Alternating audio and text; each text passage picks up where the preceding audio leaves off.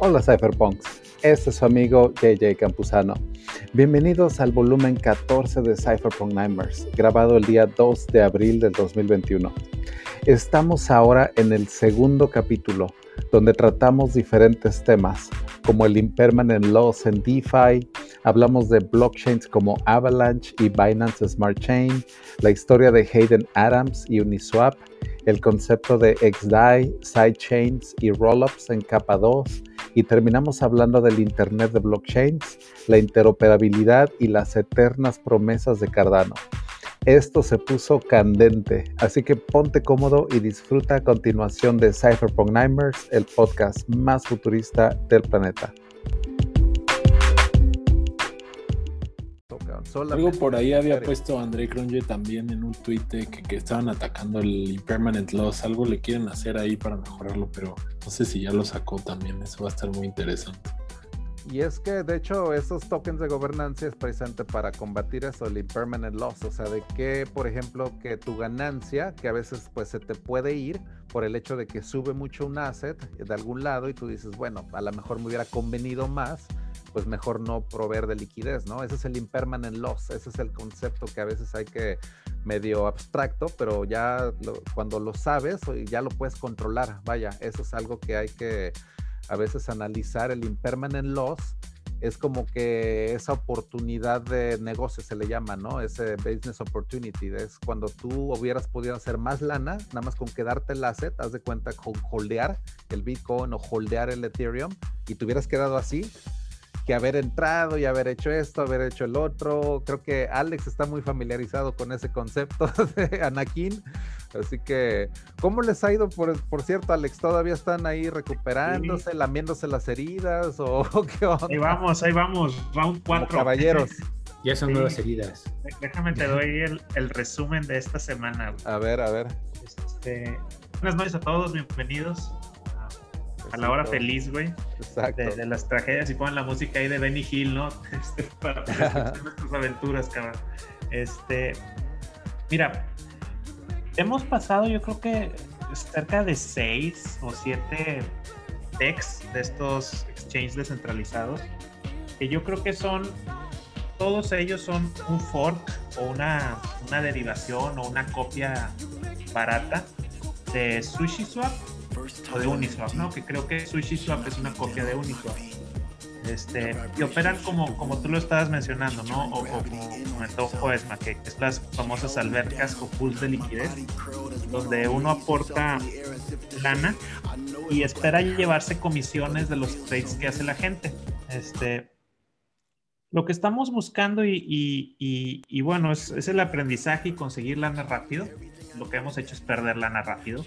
Este, porque eh, nos hemos topado que, o sea, estamos entrando en protocolos y en, y en, exchanges que tienen horas de, de salidos, ¿eh? Y a veces entramos de que, oye, este tiene una hora, ya métele. Y vamos a ver si le pegamos, ¿no? O sea, como que estamos jugándole a la ripa. Y en esta semana jugamos con dos, creo que esta semana nada más fueron dos. Eh, uno que se llamaba, que se llama PandaSwap, que creo que ha sido el peor de todos en los que hemos entrado. Un mugrero de, de, plataforma. Este. Pasa que PandaSwap fue considerado rock ball, entonces eh, si te metiste después, sonaste. Sí, sí, trae, trae, trae, problemas serios y graves el, el, pobre, el, la chingadera. Yo entré y el token costaba, no sé, güey, 30 o 28 centavos. Entonces dije, ah, voy a comprar unos cuantos de esos y los voy a poner en su staking propio para generar pandas, panda tokens. Ahorita esa madre vale un centavo y medio, algo así, o sea, está, está más muerto que la chingada, ¿no? Querías reclamar tus, tus monedas y, lo que habías cosechado todo, o toda la ganancia del farm, desaparecían las ganancias, o sea, un cagadal, un cagadal de protocolo.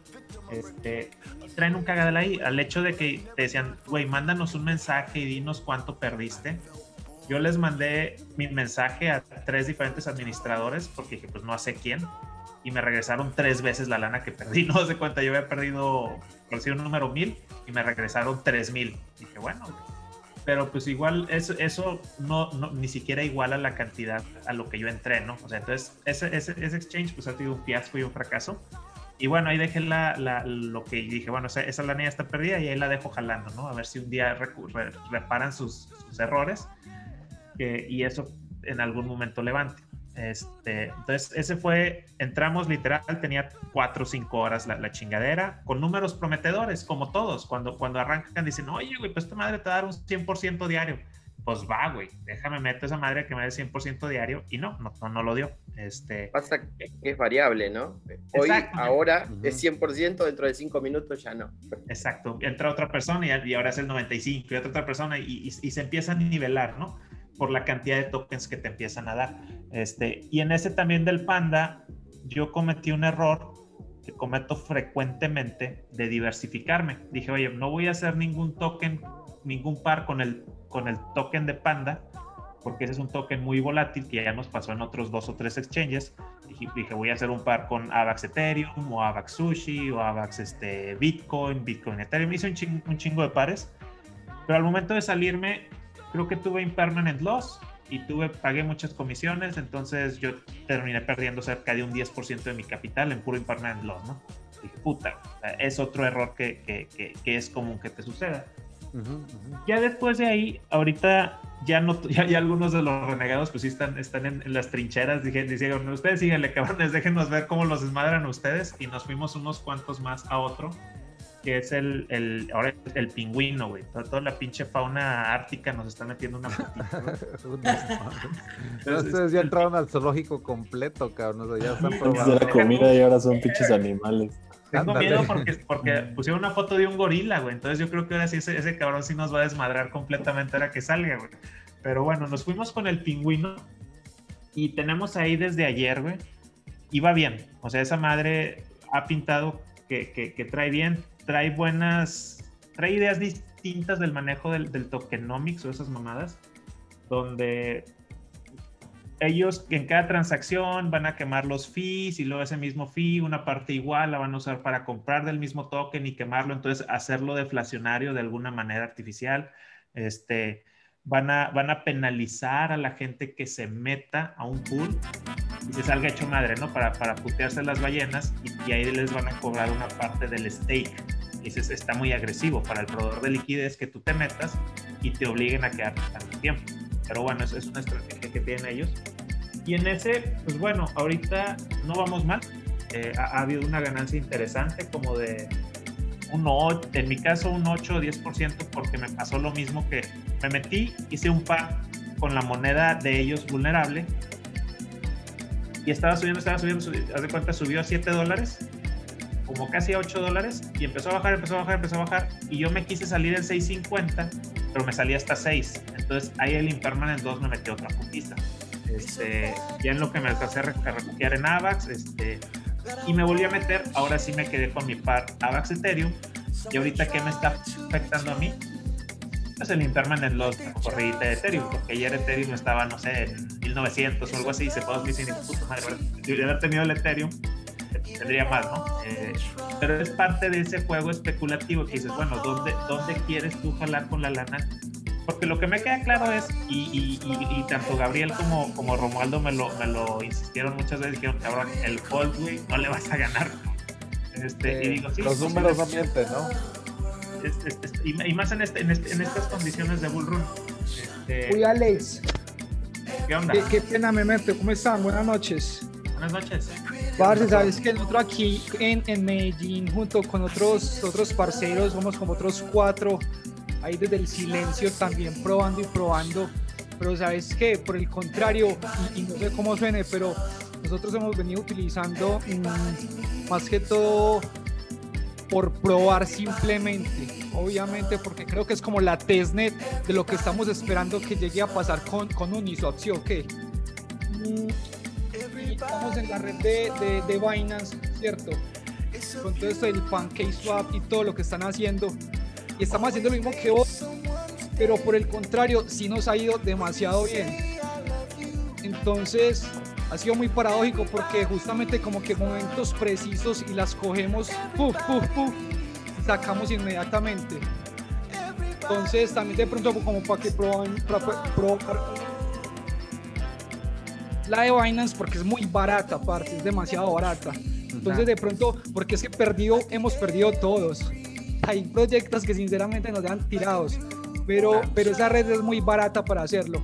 Entonces, como recomendación también para que empecemos a mirar, porque cuando llegue Uniswap, hombre, todos nos tiramos por allá. Claro. Sí, mira, yo, ya tenemos detectadas algunas de nuestras fallas, ¿no? O sea, hemos ido tomando nota. Donde dices, oye, aprovecha las, las grandes recompensas, este, no seas tan ambicioso. Hubo, hubo un protocolo en el que en cuatro días, pues yo tenía como un 70% de ganancia.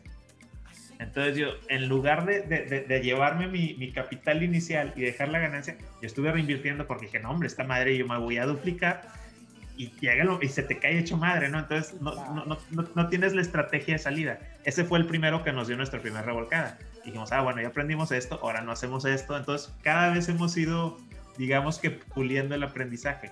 Yo en este momento, por fortuna, si, si, si dolarizo mi capital inicial, pues traigo cerca de un 5% de pérdida. Y dices, no está mal. Pero el costo de oportunidad de haberlo dejado en hold, pues si hubiera, a lo mejor traería un 20% más, ¿no? Y dices, bueno, pues esto era algo que ya tenía pensado para jugarlo así. Tengo mi hold de Bitcoin y esa madre nunca en la vida la voy a tocar para, para empezarlo a apostar en este sentido. Pero, pero sí, o sea, lo que tú dices es cierto. La ventaja que, que yo veo, y a mí me gusta mucho la red de Avalanche, o sea, yo, yo yo me siento ahí fanboy de Avalanche, yo no juego en Ethereum, este, pues es, es, es, el tema de las comisiones. Y justamente esta semana salió el upgrade de, de, la red de Avalanche, donde bajaron a la mitad el costo de las comisiones. Ahora, sigue siendo caro. O sea, hacer, un, un, movimiento completo de que reclames una, una chingadera, hagas el par, hagas el... te puede costar unos 5 dólares pero compáralo con un movimiento en, en, en Ethereum, pues tendrías que tener un volumen más alto de dinero. Entonces, si ya traes un capital más o menos decente y dices, puta, pues este, el costo de las comisiones lo recuperas en estos protocolos que traen rendimientos tan exagerados en cosa de cinco minutos, ¿no? Y dices, me vale madre, güey, cinco minutos y, y, y, ya con eso recuperé el costo de mi comisión. Este... este Alex, un, un, comentario ahí rápido, habla Gabriel. Buenas noches, Alex. Oye, nada más rápido de lo que comentan con la red de, con la este, de Binance, Binance Smart Chain. Ahí en el curso se habló mucho, lo, justo lo que ahorita estás hablando, se habló mucho y, nada más así rápido tocaron, sacaron, hay, unas páginas donde lo que comentaba Jay, cuánto dinero hay en el pool, qué tanto se está moviendo ahí.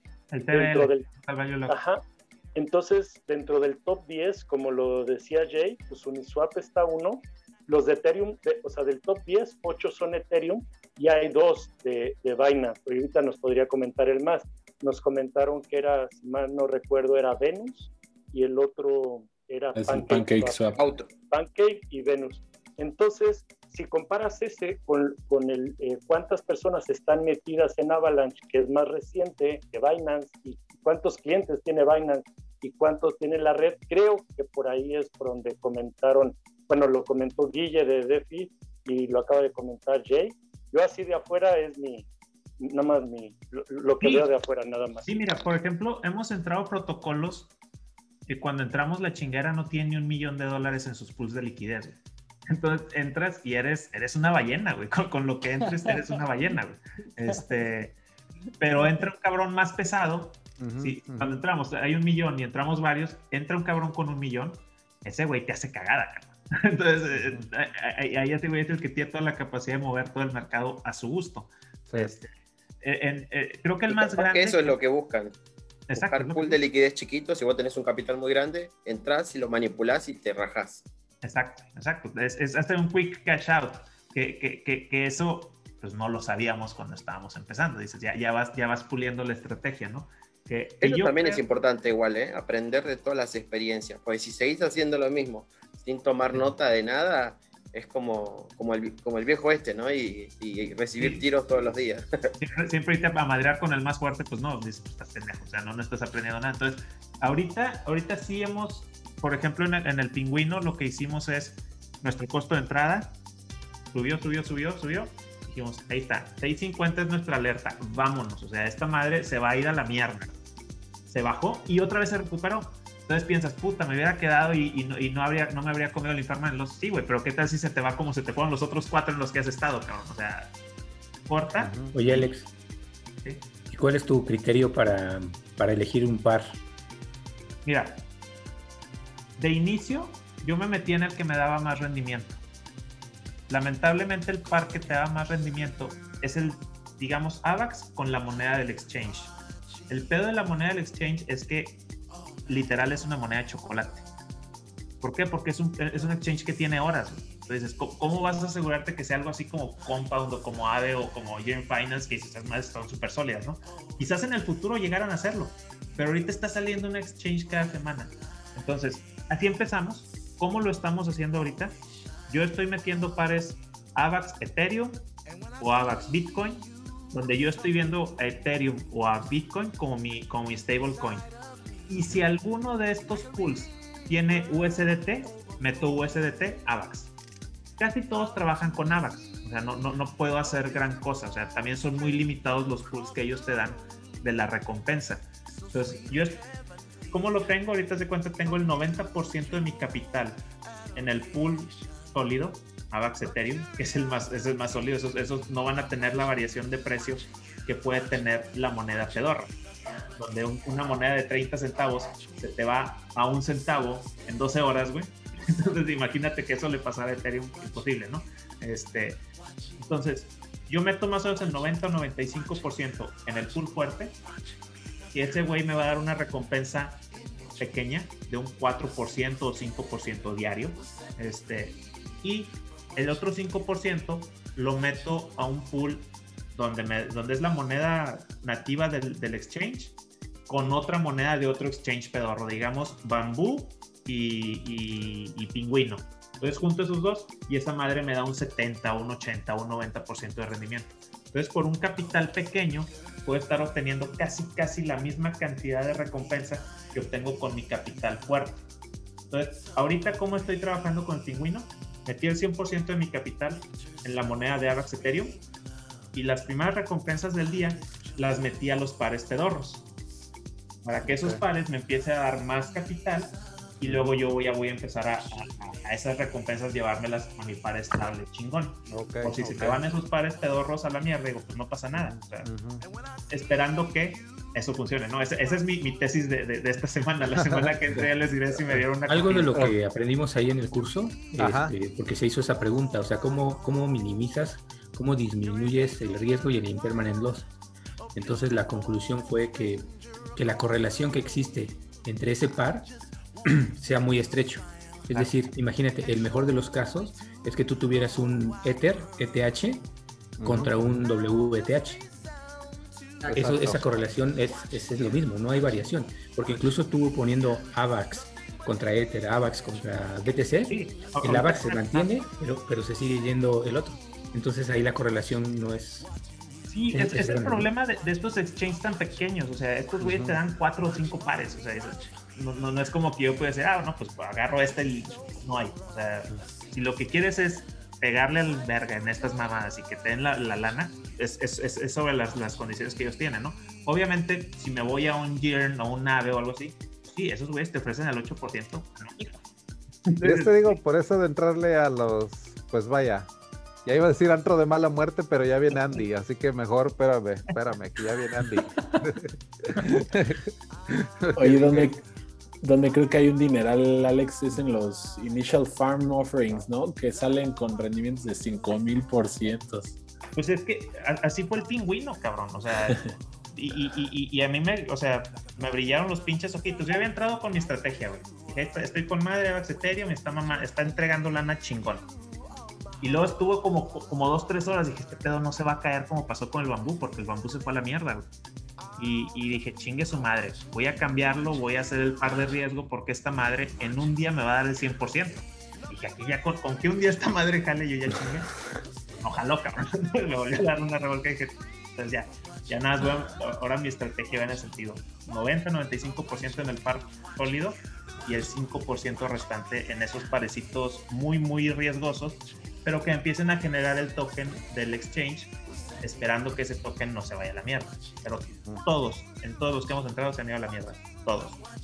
Mira, ya, ya vi a Andy que nomás dice, mira, híjole. Que híjole. Es que Alex es un kamikaze, o sea, se mete a todo y sin miedo, ¿eh? Sí. No, pues es el espíritu renegado. Eso es como que el alma, ¿no? Así de, los, esos mandaloria, mandalorianos ahí de, de, sí. Pero con que pegues uno ya con eso, ¿eh? con uno. Y ahí vamos, ahí vamos con el pingüino. No, pero también el chiste es estarte saliendo a cada ratito. O sea, porque a mí también me pasó, la verdad es que me ganó lo. La, me ganó lo kamikaze. o sea, ¿ves, ves, el dinero cómo, cómo fluye? Y dices, no mames, todo ahí. Sí, o sea, yo no le estaba metiendo tanto y ganaba de que AVAX, AVAX así a, a la hora. ¿No? Y era como, esto está increíble, pero, o sea, no lo cambias. Si no lo cambias, ya al ratito valió porque además te viene el impermanent loss y te quita todo lo que tenía. No, o sea, un, una bonita experiencia, ¿qué les puedo decir? Sí, sí, sí, las últimas semanas. Sí, empanadao, ¿cómo estamos, hermano? Danos unas clases de cómo evitar fees, impermanent loss. Tú eres el máster de eso. Miren, en mi experiencia, lo mejor es siempre apostarle a los que los desarrolladores. Yo creo que como Aldo tuvimos yo una conversación estos días sobre eso, donde los desarrolladores pongan skin in the game, que su, que saben que todos los, todos los contratos de los farming generan un fee tanto para los desarrolladores como para los inversores y para todo el mundo que esté ahí. La cuestión es cuando los desarrolladores tienen sus ganancias en algo llamado vesting contract que es un contrato que eh, aloja su, su, ganancia durante un tiempo determinado para que no hagan rug pull, para que los desarrolladores no simplemente vendan todo y manden todo para abajo. Y es por eso que a varios les pasó que les pegó mucho el impermanent loss, es porque cualquiera podría cobrar lo que fuera mucho si tuvieran, si ellos fueron los primeros en meterse, o los whales. Entonces, eh, incluso hay contratos que hacen que los whales tengan menos poder que las personas de a pie, por así decirlo. Y esos son los protocolos que me parecen más justos, porque los whales literalmente pueden hacer lo que quisieran.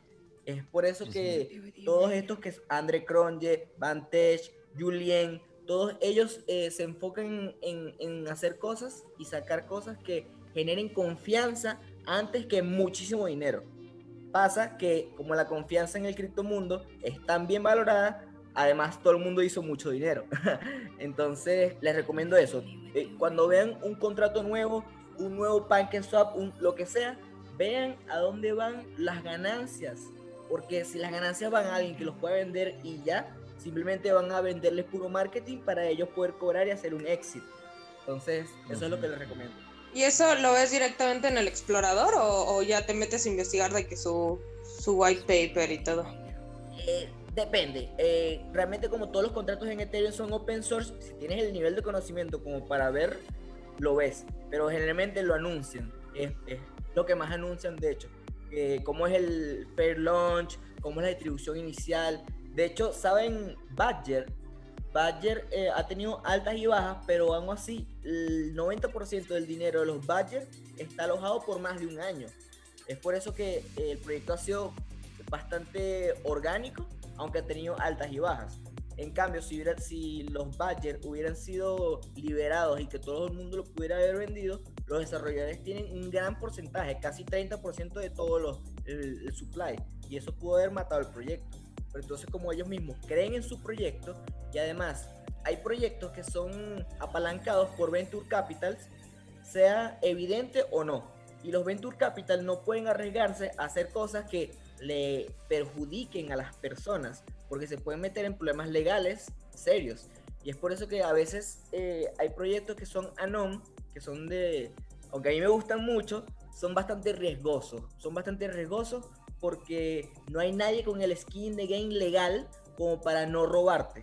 ¿Entienden? Entonces, cuando una institución quien está impulsando, un venture capital quien está impulsando, ahorita 16Z y y Combinator tienen, o sea, tienen un control de la mayoría de las DeFi eh, porque invirtieron mucho, pero invirtieron de forma segura y de forma largo plazo. Entonces, eh, identificar qué proyectos son más long term que otros es también importante porque por lo menos AVAX, AVAX es un proyecto super long term, porque el porcentaje de retorno que da por no ser delegador es bastante bajo, pues es muy, muy bajo. Y entonces eso te dice que ellos están jugando a la larga y no para un sprint de 5000% en dos días. Y de hecho, lo, o sea, el, el, equipo fundador y la fundación y todos tienen bloqueos hasta de cuatro años. Entonces sí es, es bastante largo. Pero sí, justo el mundo DeFi, como cualquiera puede crear un proyecto y sacar su propio contrato, eh, digo, te va a dar los rendimientos enormes y lo que quieras, pero sí, o sea, si no haces una investigación y revisas justamente eso, sí es muchísimo riesgo. Digo, todo puede pasar, ¿no? Pero te da más garantía saber quién está detrás, qué está pasando con los bloqueos, todas estas cosas. Digo, es, es la ventaja y desventaja de un mundo descentralizado, ¿no? Que todo el mundo pueda hacer lo que sea. Entonces, hay que, hay que investigar. Sí, definitivo. Por ejemplo, MakerDAO, ellos tuvieron una inversión muy interesante de Andresin Horowitz, que también son de los venture capitalists. Así es de cuenta que es de Andresin Horowitz. Es de los como legendarios, haz de cuenta. Si buscas a este cuate, de hecho, Horowitz, su, su venture capitalist firm, no, no recuerdo bien cuál es el nombre, pero es de los gigantes. Invierten en MakerDAO pues haz de cuenta que ellos le meten al protocolo 25 millones de dólares en comprar el token Maker. Que MakerDAO tiene como que dos tokens. Una es el, el DAI, que es la, moneda estable, pero tiene otro que se llama un token de gobernancia también. Es como un sistema de, do, de, de híbrido, se llama, o de dos tokens. Tienes por un lado un token que es el de gobernancia, el que genera pues mucho lo que es esa capa de, de gobernancia y de, de todo eso que absorbe la volatilidad y del otro lado el DAI, o sea que es estable, es como tu dólar sintético, o sea, eso es el como que la estructura que tiene MakerDAO. Lo que a lo que voy es que estos venture capitalists le vieron también tanto eh, potencial a MakerDAO desde hace tiempo, ¿eh? porque esta inversión no es de apenas, o sea, esta inversión les estoy hablando que creo que es del 2017, 2018 y va también a largo plazo. O sea, estos protocolos como MakerDAO, Uniswap, Compound, se están probando ya desde hace mucho tiempo. O sea, Uniswap en realidad, bueno, desde el 2017, 2018, pero vaya, son de esos proyectos que ya tienen auditorías formales. Eso también es algo como muy importante.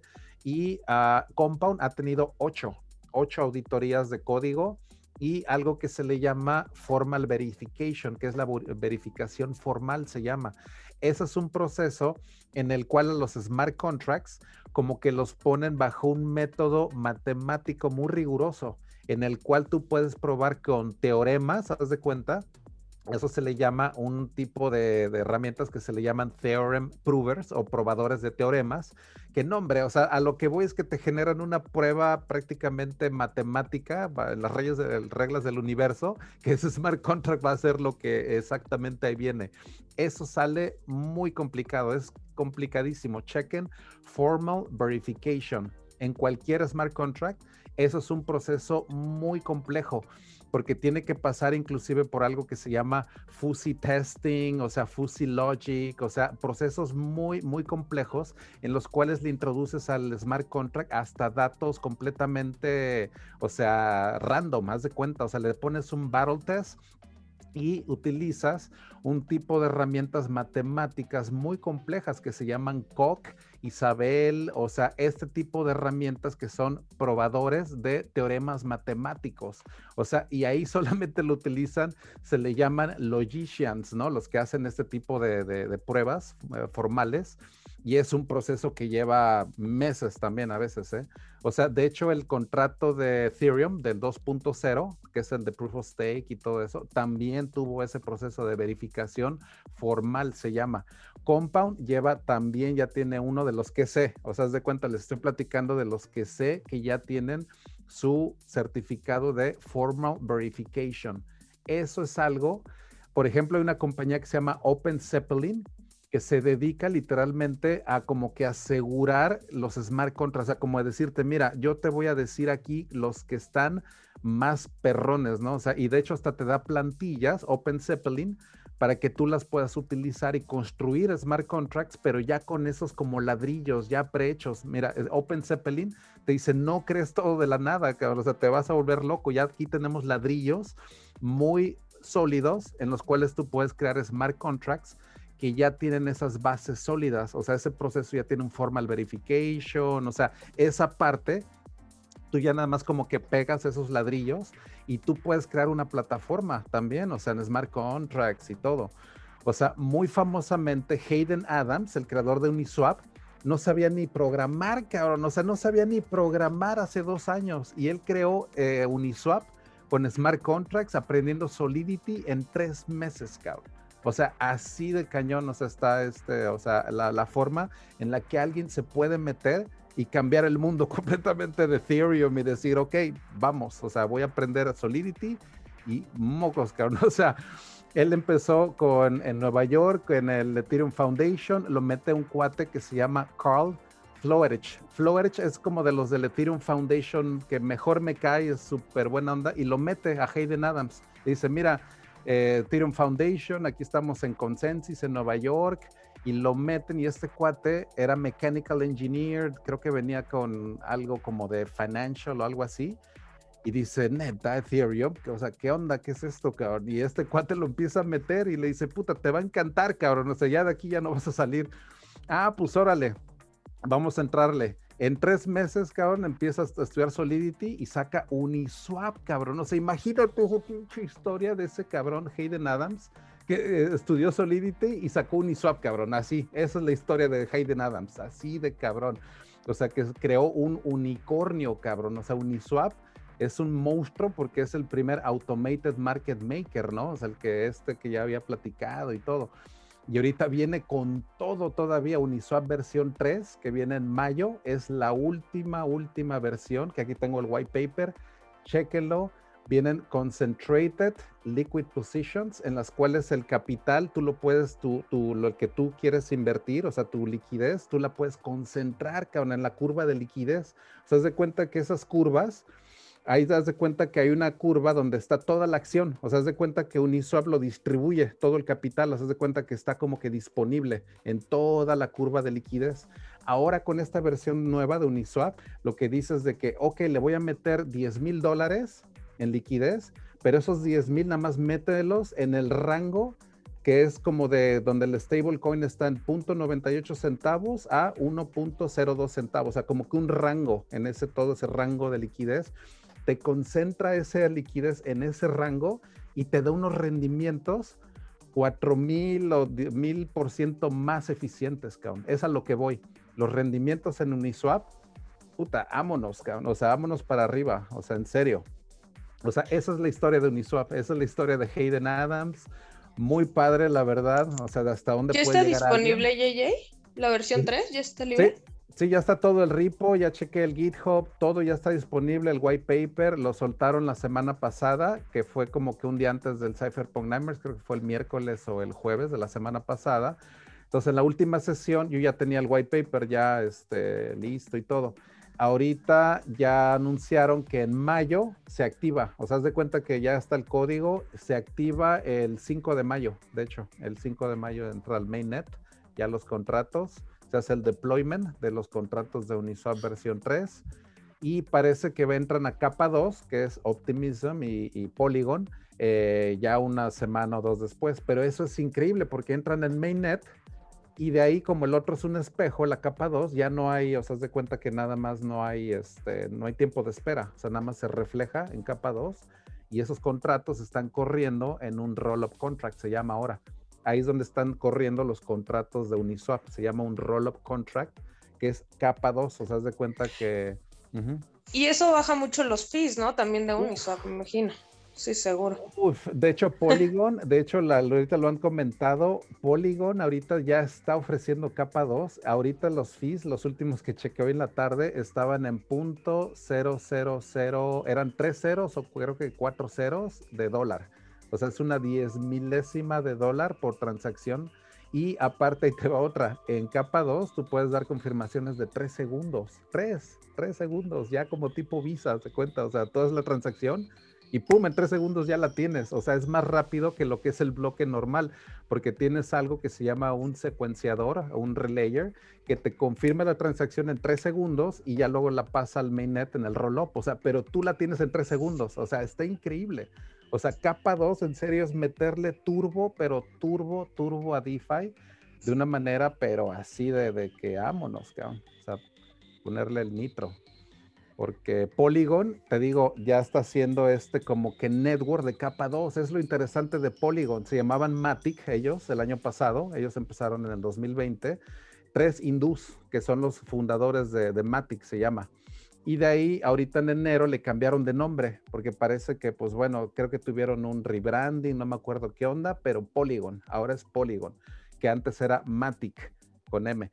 ¿Qué es lo que es Polygon? Es, el, es como el, eh, los puentes entre capa 2. O sea, haz de cuenta que te integra sidechains, te los integra con Optimism, te los integra con Rollups, o sea, con CK Rollups y con uh, Optimistic Rollups, que son los dos tipos. O sea, haz de cuenta que eh, Polygon te hace la capa 2, o sea, de tal manera que ya, haz de cuenta que es como los antros de arriba, ya están como que interconectados. Es a lo que voy, interconecta la capa 2. De tal manera que Polygon, te digo, está muy cañón. De hecho, hay ah, también alguien ya lo estaba comentando en el chat, que igual los fees ahorita en Polygon ya están en punto, creo que era 4 ceros, punto 00001 dólar estaban los fees ahorita en Polygon, porque ese es el poder de la capa 2. O sea, eso es en lo que viene bien centrado Ethereum, ¿eh? Nada más para que lo sepan, Ethereum viene centradísimo en capa 2 y en rollups. O sea, haz de cuenta que, o sea, ya de hecho se le llama rollup centric approach, es el que está teniendo ahorita Ethereum para escalabilidad inmediata ya, o sea, inmediata, inmediata, inmediata este mes. Oye, y e, el tema con los capa 2, no, no me creas mucho, según yo, es que sacrifican un poco la descentralización, ¿no? O, alguna de las, de las cosas, ¿no? Ya sea descentralización o cualquiera de estos temas, o cómo... No, porque haz de cuenta que corre, es lo, lo, lo impresionante de que los roll-up contracts corren encima de todos los nodos. Entonces, así como está descentralizado Ethereum, así está la capa 2. O sea, haz de cuenta que es como meterle el segundo piso a Ethereum. Por eso es lo increíble de que así como está descentralizado Ethereum, así estaría, por ejemplo, si ahora que entre Ethereum 2.0 con capa 2, todos esos validadores de que son 100 mil, esos mismos estarían corriendo en rollups también. Entonces tendría 100 mil validadores. O sea, no tienes problemas de centralizar. Rollups no está en una arquitectura centralizada, ¿no? No hay masternodos de rollups, no hay eh, como que ese tipo de arquitectura o topologías, ¿no? Que hay un rollup a master contract o que haya un rol of master node o algo así. O sea, la topología es 100% haz de cuenta que el segundo piso de Ethereum. Así, así haz de cuenta es la arquitectura. O sea, segundo piso. O sea, así como está Ethereum, capa 1, la capa 2 es literal, haz de cuenta que así como está distribuida la red 1, así igual, o sea, no es de que la capa 2 esté como que menos o esté diferente o que tenga masternodos o algo. No, no, no, es segundo piso, o sea, literal. O sea, eh, así como están los nodos, así van a correr todos roll-up contracts y todos van a tener la seguridad del mainnet, o sea, del capa 1. O sea, toda la misma seguridad que te da el hash rate, capa 1, esto y el otro, es la misma que te da el capa 2. Eso es el concepto más importante de esto, de la escalabilidad. De que cualquier transacción que haya en capa 2 te la está asegurando la capa 1, que es la red más confiable, es donde está todo ahorita, pues NFTs, o sea, todo, todo pues está en esa red. Entonces, capa 2 es la solución perfecta, perfecta, perfecta, perfecta. Aquí ponen en el chat, pone alguien, depende de la solución, ¿no? Porque la solución es que son de sidechain suelen ser más inseguras. Yo también tenía una idea así. Sidechain porque... es insegura, sí, sidechain es, no, sidechain es inseguro, es que es diferente. Ah, no, no es como sidechain. no, no, no, no, no, sidechain, haz de cuenta que ahí te va la analogía del sidechain, es el antro de al lado, es el antro que abres con el de al lado. Eso, de hecho, así les estoy mandando los NFTs, es con un sidechain. Sí, con el XDAI, ¿no? ¿O con XDAI, exactamente. Sí. XDAI muy claro de un sidechain. O sea, esos ah, sidechains que es, esas de cuenta que redes en las cuales sí se puede revertir. O sea, es el proof of authority, se llama. No tienen proof of stake, no tienen proof of work, no tienen nada de eso. Se llama proof of authority. Eso es XDAI. Pero esos sidechains no son seguros. O sea, haz de cuenta que ahorita les estoy dando esos NFTs que son de chocolate, o sea, literalmente, o sea, te digo, porque no están asegurados por el mainnet. Eso es bien, bien importante que entiendan. Esos NFTs que yo les estoy enviando no son literalmente en capa 1, se reflejan en capa 1, pero porque XDAI es un espejo también, o sea, tienen ese como puente. Que, tienen esa comunicación. Y tarda un buen, ¿no? O sea, de que una, para que se pase, pero para que se pase a, o sea, queda fijo, digamos, en la sidechain, pero para que se refleje en Ethereum, ¿no tarda más? No, no, no. De hecho, cuando yo pongo un NFT, tú puedes ver tus confirmaciones en la capa 1 ya con 30, 40 confirmaciones de volada, porque de hecho se refleja. Entonces, Ethereum capa 1 es, lo ve, o sea, haz de cuenta que ahí te ves tu NFT, de hecho, hasta en Etherscan lo puedes ver y todo, tu transacción de token, y se ve con confirmaciones y todo, pero a lo que voy es que XDAI es un sidechain, o sea, no es seguro, o sea, es proof of authority, no tiene la seguridad, o sea, ese NFT es literalmente de chocolate lo que estoy, les, estoy dando comparado a un NFT de OpenSea, por ejemplo, algo de que esté respaldado por capa 1. O sea, el NFT que yo les estoy dando es de chocolate, o sea, de cuenta, vaya, es como si lo diéramos en otra red, ¿no? O sea, Avalanche, digo, no sé que sea, no digo que sea de chocolate, pero, o sea, es un, es, es, es una, bueno, estamos intentando otra blockchain, es a lo que me refiero. No es Ethereum capa 1 es un sidechain lo que estamos utilizando para enviarles yo los NFTs. Y es que JJ, para ver los NFTs como tú dices, lo tienes que ver en el visor de XDAI. Exactamente. te vas al visor de XDAI para verlo en la sidechain, porque muchos preguntan en el, chat. exacto. ¿Y en dónde lo veo? Porque lo tratan de ver en Ethereum. Le digo, no, ahí trae su visor, su página, los de Exacto. porque están en estas sidechains que comentas. No es algo que muchos comentan. Y es bien importante definir la diferencia entre sidechains y capa 2. Es muchísimo la diferencia, o sea, mucho, es de veras el concepto más importante de todo, es que sidechains es el antro de al lado, no tiene la misma seguridad, es NFTs de chocolate, todo lo que hagas ahí, pues vaya, está rapidísimo, no te cuesta nada, pero es, no es seguro, o sea, sidechain, o sea, hasta ahí estamos bien.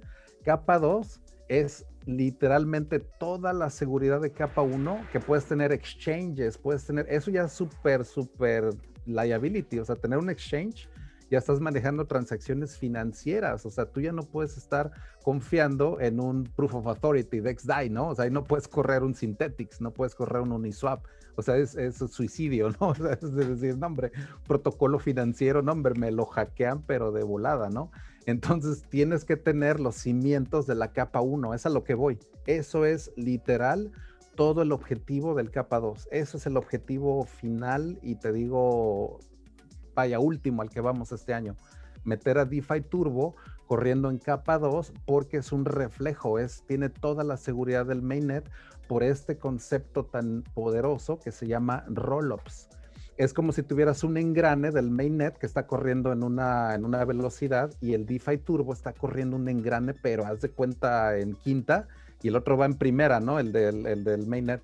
Y el de quinta, haz de cuenta que ese mecanismo que controla los dos es ese roll-up. Sea, haz de cuenta ese mecanismo que hace que, ok, el otro gira rapidísimo y ese como que roll-up lo que dice es que coordina los dos, es como ese clutch, de cuenta, ¿no? Es como ese, esa criptografía que dice, ok, tengo 5 mil transacciones en este engrane que va rapidísimo, rapidísimo, rapidísimo, y te voy a dar a ti ese engrane de abajo, el del Ethereum 1, este recibo que se llama un roll-up, que te engloba todas esas transacciones de ese engrane que está, pero así en turbo arriba, cabrón. O sea, de cuenta que arriba tienes ese engrane y ese roll-up es coordina todo. O sea, eso los roll-ups y son transparentes, esos roll-up contracts. Y ahora tú tienes validadores en esos roll-up contracts. A ellos son totalmente visibles todo lo que hacen. Si alguien de esos validadores llega a comportarse mal, todos se pueden salir y empezar otro, este, eso se llama optimistic. Ese es el concepto de optimistic rollups, de que tú esperas a que todos esos validadores se comporten bien pero si alguien se comporta mal, todo el mundo lo puede ver. Eso se llama optimistic rollups. Ese, esos engranes, ese que va así, en, pero en chinga de un arriba, y este otro engrane que va como bien despacito, que es Ethereum 1, pero bien seguro. Eso es lo importante. Ese engrane de abajo es clave, cabrón, porque eso es donde está corriendo ahorita todo, NFTs, DeFi y todo. Entonces tú quieres que ese engrane tenga esa, que el engrane de arriba, el rapidísimo, tenga esa misma seguridad, esa misma solidez que el engrane de abajo. Entonces ya Rollups es como ese clutch entre esos dos, entre esos dos engranes, con la seguridad del engrane de abajo. Eso es lo importante que entiendan. Capa 2, misma seguridad que la capa 1 ya con eso entendieron capa, o sea, ese concepto de rollups. Eso es todo, todo lo que está haciendo ahorita en Ethereum. Hacia allá va todo. Synthetics ya están rollups desde enero. Ya se ahorraron 10 millones de dólares en gas fees ya con los cálculos que me lanzó Synthetics. Ya dijeron, mira, con rollups desde enero que ya hicimos el deployment y ya lo pueden ir a ver y hacer cosas en Synthetics y todo. 10 milésima de, de dólar una transacción ahorita en Synthetics. Pues chéquenlo, chéquenlo. Ya capa 2 ya está disponible. No es de que les esté contando algo que mira, ya viene. No, que ya salió. Ya Uniswap. Todo el mundo está pendiente de a qué hora se va a capa 2. O sea, a qué hora, cabrón. O sea, todo el mundo está diciendo, porque es el monstruo, es el elefante en el cuarto. Porque en cuanto se vaya a capa 2, todo el mundo también lo va a seguir por ese efecto de red que tiene tan bárbaro Uniswap. O sea, que es como el hub ahí. Y pues de ahí se va a aligerar muchísimo los gas fees en, Ethereum, porque es como quitarle una, como un elefante, cabrón. ahorita estás todo como que no, no deja espacio ese elefante. Te das de cuenta que NFTs y todo, pues dicen, oye, ya, cabrón, pinche Uniswap como que está llevando todo. No deja ni respirar, cabrón, ya ahorita en el antro. Y en cuanto se salga el elefante, todo el mundo va a decir, ay, cabrón, ya, cabrón, ahora ya, qué bueno que ya se salió este cabrón, porque nos estaba ahogando a todos, ¿no? Pues es como literal esa analogía, es meter ese elefante, decir, órale, ya, súbete al segundo piso ya. Eso entra entre el 5 de mayo, entre la versión 3 de Uniswap, pero capa 2, que este digo, eso de subir al elefante al segundo piso, viene como que una semana o dos después. O sea, no han dicho la fecha exacta, pero empieza la versión 3 ya en capa 2. O sea, eso ya para mí es como de que, o sea, la Uniswap versión 3 en capa 2. O sea, pum, cabrón, ese va a ser el acontecimiento del año, cabrón, en DeFi. Es, va a ser como la supernova de DeFi, cabrón. O sea, el, capital de liquidez que le va a entrar a, Uniswap cuando entre capa 2. O sea, es que Vaya, prepárense, cabrón. No han dicho exactamente, eh, o sea, si ellos se van con MAT, con Polygon o, al final se quedan con Optimi. Y sí, realmente lo que dice es que, por ejemplo, en el juego, lo, a pesar de, aparte de que Ether subió y los, coleccionables, las mascotas subieron, la, comisión para comprar una mascota está aproximadamente entre 80 a 100 dólares nada más. Para hacer la compra. Y para hacer el apareamiento está como aproximadamente 80 a 100 dólares la, comisión de Ethereum. Por el elefante, es por el elefante. Por ese elefante, sí. Es por un elefante, nada más es uno, es uno. Ahora, pero yo vi esta gente de Mega Cryptopolis, que ellos tienen en, en, Ether y en, y en Tron. Y ya en Ether hace tiempo estaban usando, de hecho que cuando era Matic. y cuando Tron en estos días subió también su FIG y eso, no duraron ni dos semanas en, pasar el, juego a Matic en, la red de, Tron. Ojalá esperemos que Uniswap sea lo mismo. Te digo, definitivo es el elefante ahorita en el cuarto, en donde se vaya Uniswap, lo va a seguir, te digo, por efecto de red y por los money legos que se manejan, o sea, todo el mundo va a empezar a seguir este elefante, o sea, es cuando se va, te digo, la mejor fiesta ahorita que hay, porque es donde están los mayores fees y todo, pues ven los números, o sea, de hecho hay una, una página que creo que se llama cryptofees.info, creo, o sea, nada más se la estoy diciendo, creo que así no estoy así 100% seguro, pero es donde están todos los fees que se cobran en blockchain. Y de ahí se ve los, hasta los fees de Bitcoin que están como en tercer lugar, cabrón. De hecho, Uniswap se le lleva, o sea, por mucho a Bitcoin, o sea, en cuestión de fees, en cuestión de qué se está usando más, ¿no? ¿Dónde está la fiesta? Por eso te digo, follow the fees. De hecho, a ver si ahorita busco esa página, que creo que es Crypto Fees. Pero ahí es donde debemos de, pues sí, de, pues de checar hacia dónde va, ¿no? Ya la encontré, es cryptofees.info. Ahorita se las voy a compartir rápido. Oye, y Uniswap. Uniswap no, está pensando en, pasarse a otras plataformas, porque por ejemplo SushiSwap ya se pasó también a Avalanche. Digo, sigue en Ethereum, pero, pero también ya se integró con Avalanche y varios protocolos veo que están empezando a tener como un, enfoque de más interoperabilidad y multicadena, ¿no? Mira, me, me también se pasó a Polygon, ¿no? Pero te digo, me acabo de aventar una plática de dos horas y media que se aventó Hayden Adams con los de Bangles, de hecho ayer. Y digo, no me la escuché toda, toda, pero sí me quedó la idea de que Uniswap es 100% Ethereum. O sea, es 100%. Sí, que no está en el plan. Exacto. ¿Cómo ves, eh, ahí eh, en este sentido?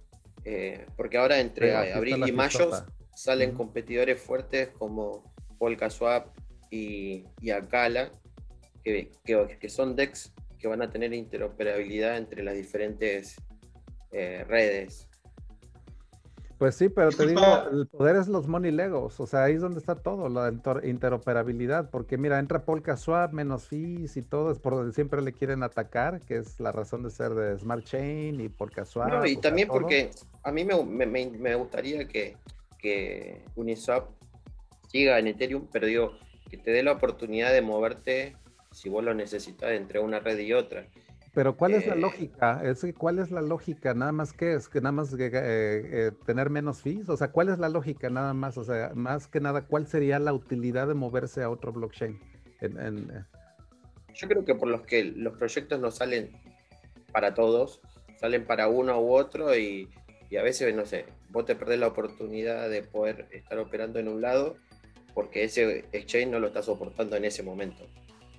Entonces tenés que cambiar una transacción. Bueno, sí, sería el FIS, pero digo, tenés que vender una cosa, pasarte a otro lado. O sea, es medio engorroso la interfaz en vez de hacer un swap transparente para el usuario. Es que es, quitarle el enfoque, porque Uniswap se ha enfocado muchísimo en sacar esta versión 3, que es la joya, es la corona real de DeFi. O sea, en serio, yo imprimí ese, ese white paper, chequenlo por favor, ese white paper. Sí utilizar NFTs como LP tokens. O sea, de en serio, me voló la cabeza como cinco veces ese white paper. En serio, lean el white paper porque en serio van a ver que pues vaya, ahí viene la, la, la innovación en lo que se está viendo en Ethereum que ellos, digo, no van a estar usando recursos para hacer un deployment en otro blockchain donde no hay nada. O sea, te digo, y en capa 2 se van a ir totalmente, te digo, a la, a la, luna. O sea, digo, ya eso de los gas fees y todo eso ya va a ser, te digo, una cosa del pasado. O sea. Quiero entender, quiero entender lo que quiere decir JJ y lo que quiere transmitirnos, que es como si Bitcoin tuviera todo lo que tiene Ethereum. ¿Para qué necesitaríamos Ethereum? Si tenemos todo en Bitcoin. Lo mismo está pasando en Ethereum. En Ethereum las cosas están mejorando para que justamente no tengamos que utilizar las otras cadenas sucias que son manipuladísimas. O sea, realmente lo que tenemos que evitar es que volvamos a caer en la mafia bancaria que se están apoderando con nombres fancy de cadenas supuestamente open source, como Binance. Binance es un banco que quiere entrar al mundo del blockchain. Exacto, es un blockchain corporativo porque ese blockchain es cada tres segundos, te das esa, confirmación, pero ese estado ese blockchain lo manejan 21 productores de bloques que utilizan un hardware industrializado porque ese blockchain está creciendo, ese state crece 10 veces más que el de Ethereum y ese blockchain se está haciendo tan grande en gigabytes que de hecho si analizas el blockchain de Smart Chain, está increíblemente grande. O sea, un hardware normal, haz de cuenta que una computadora o algo así, no te podría soportar. Son 21 productores de bloques en ese blockchain corporativo que te está soportando esa red. Entonces te digo, está, pues vaya, utilícenlo. Yo siempre digo, Binance, pues vaya, los fees están más baratos pero a final de cuentas, el secret sauce, o sea, lo que es la receta secreta de Ethereum es la innovación y los money legos. O sea, Uniswap, bueno, ok, se va, no sé, que a Polkaswap o que a Polkadot o algo así, pero ¿dónde está, por ejemplo, eso de eh, interoperar, con OpenSea o con Rarible, que te metan NFTs como, como colateral o que, entre ahí eh, Nexus Mutual, asegurarte, por ejemplo, ese smart contract, que te dé la, paz mental de decir, mira, yo tengo una póliza de seguros en Nexus Mutual, que de hecho Pepe, uno, el, eh, uno de los que están aquí, nos ha enseñado, de hecho, cómo él asegura sus posiciones de liquidez utilizando estas aseguradoras, estas como se llaman Nexus Mutual, que es como una póliza de seguros para tu posición. O sea, das de cuenta que él metió 42 mil dólares en Balancer y Balancer a su vez eh, Nexus Mutual generó esa póliza de seguros por tres meses que él lo cubrió de tal manera que él sabe que ese smart contract le llega a pasar algo y tienes ese seguro. Ese es Money Legos, eso es el poder de Ethereum y del ecosistema en sí, ¿no? Eso es lo que no le puedes dar copy-paste. Eso es imposible de darle copy-paste, todos esos developers, toda esa actividad, eso de flash loans, de arbitraje, es imposible de reproducir. Eso es, digo, el código es literalmente Uniswap, de hecho, se puede reproducir por esta Polkaswap, por esta Smart Chain, o sea, es una réplica. Esos contratos de versión 2 de Smart Contracts, ahí están. O sea, Binance lo que hizo fue darle copy-paste. De hecho, hay hasta screenshots para que sepan que de hecho ni, ni, se, ni siquiera se molestaron en quitarle eso que decía Uniswap, cabrón, en el código. O sea, tú ves Binance Smart Chain y de hecho todavía hay partes del código ahí que están en el GitHub que dicen Uniswap, cabrón. Así de descarado es la copia de Binance. O sea, así de descarado, descarado. O sea, eso es ya desfachatez, ¿no? Así de que dices, no manches, o sea, ni siquiera para hacer una buena auditoría de código, es decir, no, cabrón, o sea, copy-paste literal, es decir, vámonos. Perdón, JJ, este, pero bueno, es, esta, este sentido que justamente hablas de Binance, ¿no crees que sería un tanto perjudicial para en algún punto si digamos se llegara no a auditar, ¿no? Pero digamos a tener un comparativo entre tus operaciones que hiciste en una cadena como Binance y una en Ethereum, que haya una toma de decisiones, obviamente van a preferir todas las que hagas en Ethereum, ¿no? Por lo que tú me estás diciendo ahorita. Es que te digo, no te la pueden revertir. O sea, Binance tiene el poder absoluto de decir, mira, si hay algo que no les parezca o algo que, por ejemplo, por regulación diga, mira, esto que está pasando aquí en el Smart Chain no nos parece, o sea, esto que está pasando es ilegal o es security, bla, bla, bla, bla, bla. O sea, cualquier presión legal en Binance va a tener una repercusión directa en ese blockchain. Eso es a lo que de veras quiero que conceptualicen, o sea, úsenlo pero que sepan que Binance como compañía está basada, pues vaya, en ese concepto del web 2.0. Están muy susceptibles a la censura, a una demanda, a un takedown, a un algo. Cualquier gobierno, a pesar de que Binance, de hecho, este sí, sí, dice, estamos en 90 países, no somos como un exchange tradicional y todo, muy descentralizado, pero vaya, les pueden dar una presión legal y, vaya, se haría eso, tendría una repercusión directa. O sea, haz de cuenta que Binance dijera, mira, ok, ya está bien, si está ilegal, ¿saben qué? A los usuarios, ¿saben qué? Pues siempre no. O sea, siempre no, aquí les va su reversión y aquí no pasó nada y mira todo el desmadre que se va a hacer, porque eso no es un blockchain. O sea, a final de cuentas, pues, mejor utiliza un Amazon Web Service o, una plataforma de, bancaria, ¿no? O sea, si te van a revertir la transacción y todo. O sea, la magia de DeFi en Ethereum es de que ningún, ninguno de esos proyectos se puede revertir una transacción. O sea, un flash loan algo en Uniswap, alguna ganancia que tú tengas, ya asegura. O sea, eso es la magia del web 3.0, que esa prueba de censura, esa prueba de presiones legales. A Uniswap no lo puedes demandar porque es un protocolo. O sea, este cuate que lo creó, Hayden Adams, o sea, hicieron un deployment de unos contratos autónomos que están corriendo ahí en un blockchain y pues olvídate que ellos no tienen ahora sí que poder alguno sobre lo que hacen esos smart contracts, ¿no? O sea, en el blockchain.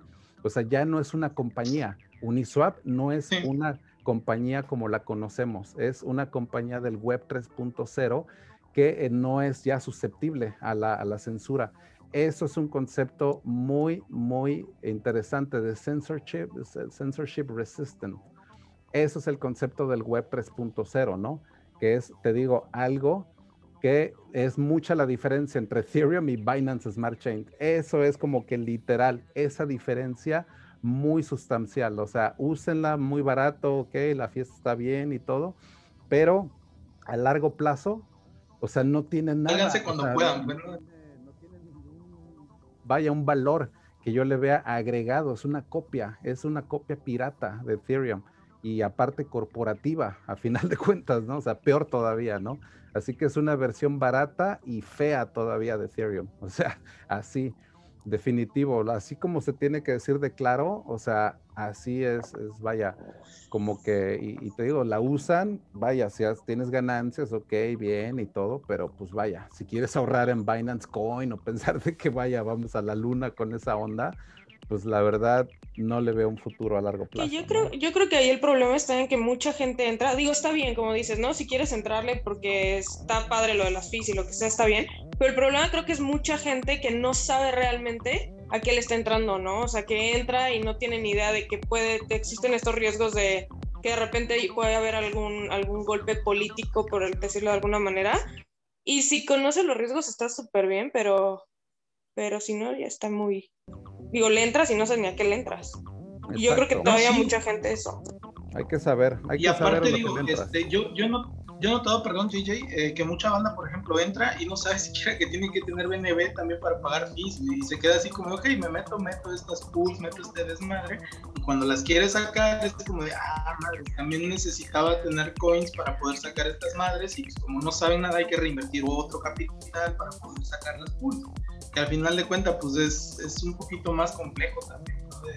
De, sí está bien que haya muchos fees baratos, pero también hay que ver los pros y los contras de tener fees baratos y que se metan masivamente en chingo Sí, las manipulaciones más que nada externas. Eso es lo interesante, un protocolo, algo que sea resistente a ese tipo de, manipulaciones externas, ¿no? Que es lo que no quieres a final de cuentas. O sea, blockchain es definitivo querer reducir esa, esa influencia, ¿no? O sea, de que el protocolo, como lo, lo diseñas, así se comporte, o sea, que no haya esa reversibilidad.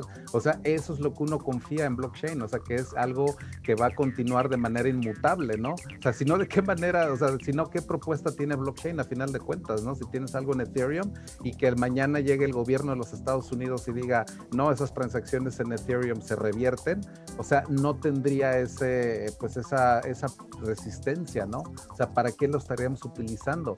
Sin embargo, ahora estamos viendo una fuga de capitales, de dólares, hacia este tipo de tecnologías por esa mismo, por esa, esa resistencia a la censura. O sea, eso de invertir en Bitcoin es la respuesta más grande que puede haber de resistencia a un gobierno. O sea, es como prácticamente ser ya activista el hecho de invertir en Bitcoin o en criptomonedas. O sea, literal, porque es eh, quitarle el poder a esos actores que siempre tenían el poder sobre el, el dinero, ¿no? Entonces, comprar Bitcoin es literal un acto de resistencia prácticamente pacífica, es un acto de rebelión prácticamente, de rebelión pacífica, así literal, porque estás invirtiendo en algo que es a prueba de censura. No hay un gobierno o un poder en este mundo que pueda revertir una transacción en Bitcoin a nivel matemático, ¿no? Protocolo.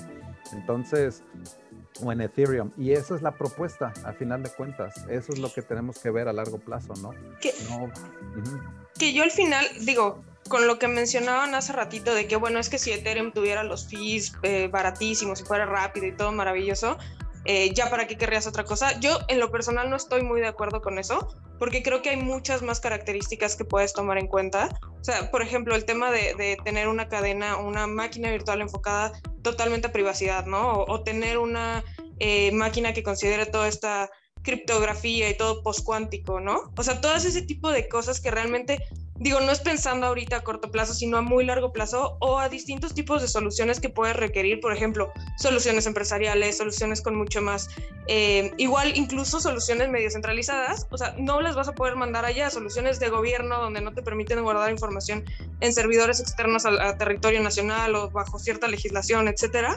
Entonces, si realmente se, se piensa migrar a una economía descentralizada o una economía blockchain o que tengas muchos casos de uso que ahorita no están siendo contempladas, yo creo que necesitas poderte adaptar a esos casos de uso. Y Ethereum, por más poderosa que sea, por más barata que sea, no va a poder dar cabida a todos esos casos de uso, por, no, no por la naturaleza de, digo, no por los fees, sino por la naturaleza de los casos de uso específicos. Y creo que ahí es donde la interoperabilidad juega un papel súper importante, o sea, van a existir cadenas de muchos tipos y que se van a poder adaptar a esos precisos casos. Y el poder interoperar entre todos ellos creo que es el, el éxito al final de todo esto, ¿no? Es lo que ADA al final de cuentas estaba buscando, ¿no? Tener una interoperabilidad sobre todo ese tipo de desmadres o tratar de conectar. No, no, no, no, no, no, no, no. ADA no tiene nada de esa visión, o sea, nada de eso. O sea, Cardano no tiene absolutamente... Sácalo todo, JJ, sácalo. En serio, o sea, no se confundan. ADA es basura, Cardano, o sea... no tiene absolutamente nada de visión. Eh, yo llevo conociendo a Cardano desde el 2015, que fue cuando salió Charles Hoskinson de la fundación de Ethereum. Lo expulsaron, yo estuve prácticamente testigo de todo eso. Se va este cuate, crea otra plataforma que supuestamente basada en Haskell. Esa es toda la propuesta. De hecho, por eso hace hasta memes, ¿no? De hay que tokenizar ese lenguaje de Haskell y todo, porque este cuate, Charles Hoskinson, que muy matemático y que input output Hong Kong y que diseñó esta plataforma y que ahora tiene un proof of stake que se llama Uruboros, que desde el 2017 dijeron ya resolvieron proof of stake y que llegan haciendo promesas y promesas y promesas y no tienen un solo producto, no tienen ni una sola aplicación corriendo encima de ellos, no tienen uh, sharding, no tienen nada de interoperabilidad, no tienen, no tienen contratos inteligentes, no tienen puentes con otro blockchain, no tienen nada, pero absolutamente nada. Solo tienen hype. Eso es, es una piñata que no tiene nada de dulces adentro, o sea, en realidad. Ese que dijo Ada, seguro holdea Ada y XRP. Sácalo. No, no, no. no, es que decía, pues, por, la tarjeta amarilla, cabrón, mencionando. Que les había dicho a, JJ que bueno. de la vez que lo de Matt que te vi ahí. Mira, tarjeta amarilla, aquí está, em, marcador amarillo. Obviamente empecé a leer varios, ¿no? Ya está, mira. No, no, no, sí, pero o sea, me, tragué, digamos, el pomo este de hada en algún momento. Ahorita no tengo más que, creo, nueve hadas en cartera, ni me acuerdo, nada más para el recuerdo.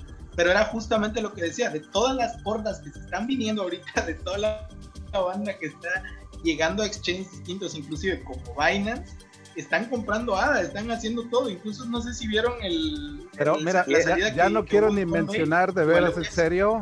E, es algo que en serio no vale ni la pena ni mencionar la especulación ni nada. No le voy a dar ah. plataforma a ADA, o sea, disculpa. Ya se enoja, ¿eh? Realmente. Ya nada más, en serio, no, no, no requiere nada de plataforma hablar de Cardano. No me voy ni a desgastar, pero a lo que sí voy, lo que decía Andy, el Internet de blockchains. Eso a mí me han preguntado qué términos son los que se van a estar sonando en cinco años. O sea, de cuenta en el 2025, 2026, qué son los términos que van a estar en boga. O sea, cuáles son ya los conceptos que van a estar ya aterrizándose. Uno de ellos es el Internet de blockchains que es exactamente lo que viene a decir Andy, o sea, esa interoperabilidad, ¿no? Tan bárbara. Y, justo, digo, yo quiero mencionar algo porque es súper importante y yo desde el lado de, de Avalanche se los puedo decir. Avalanche es de las si no es la única, es de, las pocas, o al menos la única que yo conozco, que soporta distintas máquinas virtuales. Y desde ahí estás pensando a futuro. O sea, realmente, cuando tú tienes una plataforma, Ethereum es una máquina virtual con su propio set de validadores, Bitcoin una máquina virtual, propio set de validadores. Y tú no puedes tener muchas máquinas virtuales distintas con sus propios set de validadores y Avalanche puede tenerlo, ¿no? Entonces tú puedes tener subredes permisionadas y públicas interoperando, ¿no? Justamente por eso le dicen el Internet de las finanzas, ¿no? El hecho de tú poder tener un set de validadores específicos, no sé, para México, para que el gobierno empiece a utilizarlo, que el gobierno ya empezó, ¿no? Lo mencionábamos el otro día que Quintana Roo ya está utilizando Avalanche para su proceso legislativo, pero eh, realmente puedes tener esta visión de decir, bueno, ¿qué pasa si de repente viene eh, toda la criptografía cuántica y amenaza realmente con, con, nuestras llaves? Y no solamente del mundo cripto, ¿no? Del mundo de la firma digital y todo, todo el tema cripto, digo, y criptográfico en general, se, se muere con, con esto cómputo cuántico. Entonces, que tú puedas tener posibilidad de pensar qué va a pasar después de ese punto, cuando llegue ese momento en donde la criptografía, en, que todo el cómputo cuántico nos, nos amenaza y puedas instanciar una máquina virtual cuántica dentro de tu propio blockchain, ahí es donde te saltas todos esos problemas, ¿no? Y eso es algo que, a mí me gusta mucho de, justo de Avalanche. Creo que Polkadot, eh, si bien todavía no lo tiene implementado, pero lo quiere suplir con el substrate, el tema de las máquinas virtuales eh, y la seguridad que le va a dar a cada parachain al momento de que se implemente. Si mal no entendí.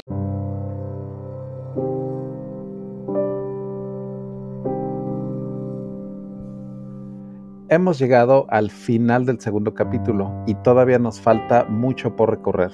Así que te recomiendo ahora buscar el capítulo 3 del volumen 14 yo soy JJ Campuzano y me despido esperando que les haya sido de su agrado y no olviden sintonizarnos cada viernes por la noche a partir de las 9 pm hora centro de México en nuestra sesión interactiva en Zoom, así como en el canal de YouTube JJ Campuzano y por supuesto aquí en el podcast. Esto es Cypherpunk Nightmares, el podcast más futurista del planeta.